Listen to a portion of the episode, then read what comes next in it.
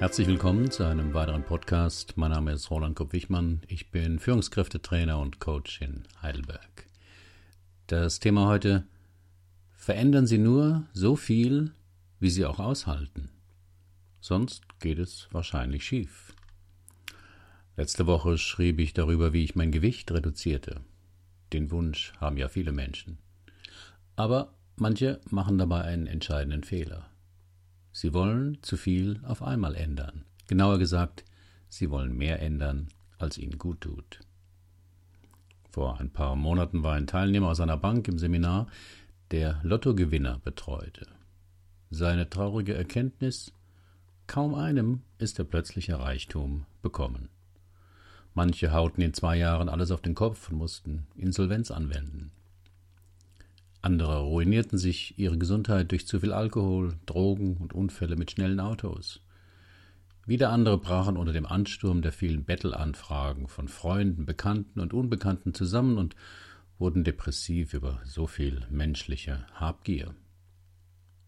Am besten ging es denen Paar, die ihr Leben kaum änderten, sich vielleicht eine tolle Weltreise gönnten, eine Wohnung oder ein Häuschen kauften, dann aber ganz normal weiterlebten und arbeiteten.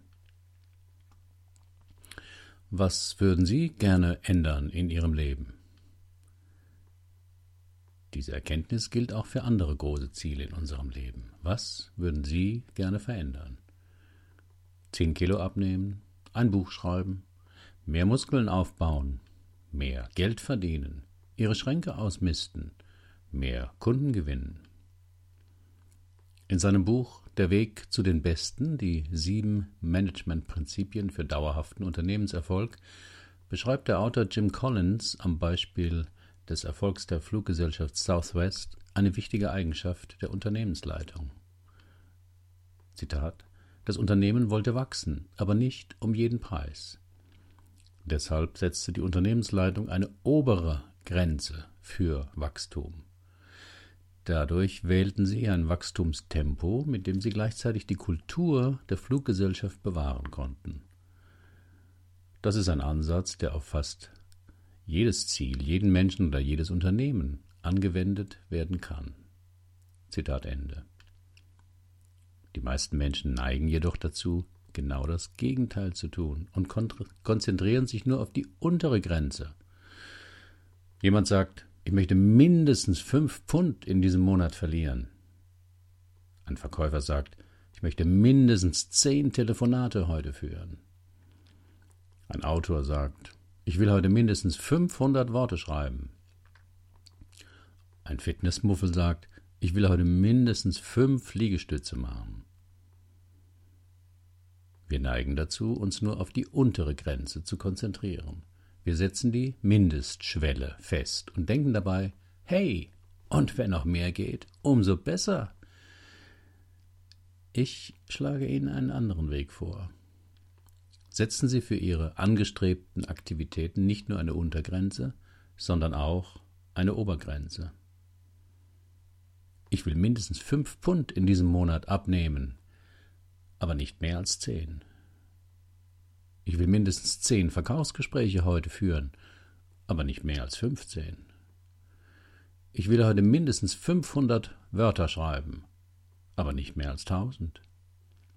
Ich will heute mindestens fünf Liegestütze machen, aber nicht mehr als acht. Langsam wachsen statt schnell scheitern. Das klingt ja erst einmal verrückt. Warum in aller Welt sollten Sie Ihr Ziel nach oben hin begrenzen. Die Grenze ergibt sich doch von ganz allein. Klingt vernünftig, der Einwand, aber zu schnelles Wachstum kann Ihr ganzes Vorhaben zum Scheitern bringen. Das ist ein gravierender Fehler, den viele Existenzgründer machen, wie ein Report des US-amerikanischen Startup Genome Projects zeigt. Dort wurden für eine umfangreiche Studie Daten von 3200 Internet-Startups ausgewertet. Das Ergebnis? 70 Prozent der frisch gegründeten Unternehmen waren zu früh gewachsen. Sie gaben zu viel Geld für Marketing aus, obwohl ihr Produkt noch nicht den Kundenwünschen genügte. Anstatt sich darauf zu konzentrieren, die Mängel am Produkt zu beseitigen, versuchten sie, die Schwäche durch mehr Werbung zu kompensieren. Oder sie stellten zu früh Mitarbeiter ein und bauten unnötige Hierarchien auf. Selbst eine große Kapitalspritze kann schnell versickern, wenn das frische Geld für unwichtige Dinge draufgeht.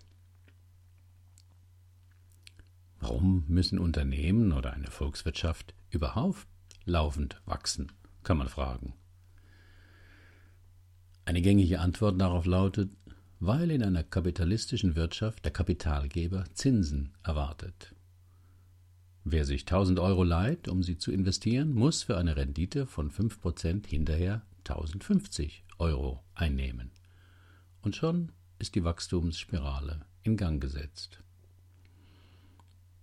Eine andere Antwort lautet, weil Stagnation oder Schrumpfung emotional oft mit Krise gleichgesetzt wird, mit Arbeitslosigkeit und Schulden.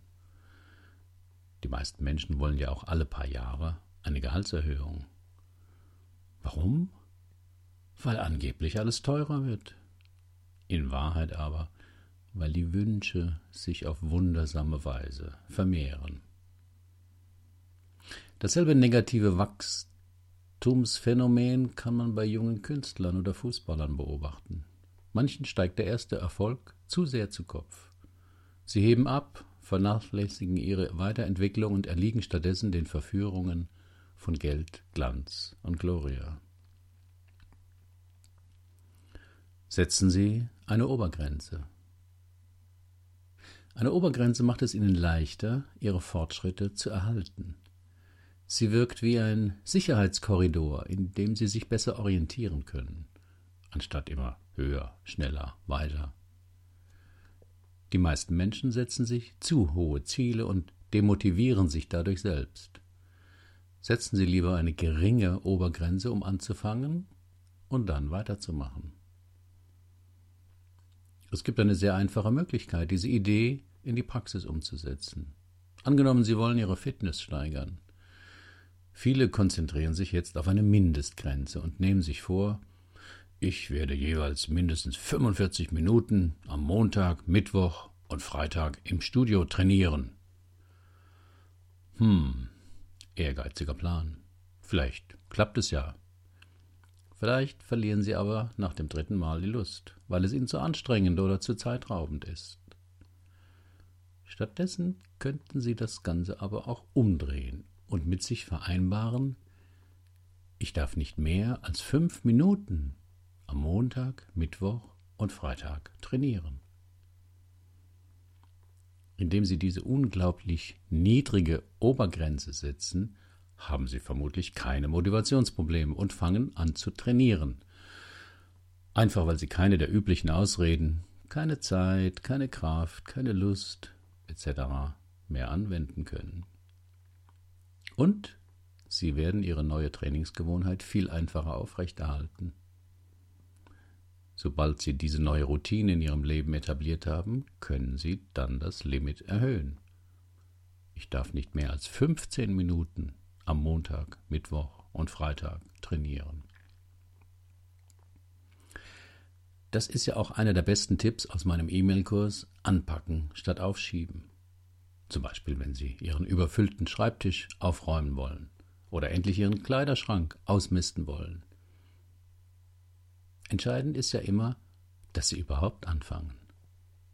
Machen Sie das erste Ziel so klein, dass Sie nicht Nein sagen können. Viele warten dann auch darauf, dass sie mal in der entsprechenden Stimmung sind. Oder werden dann aktiv, wenn sie dringend für die Steuererklärung die Gehaltsabrechnung von vor drei Jahren suchen.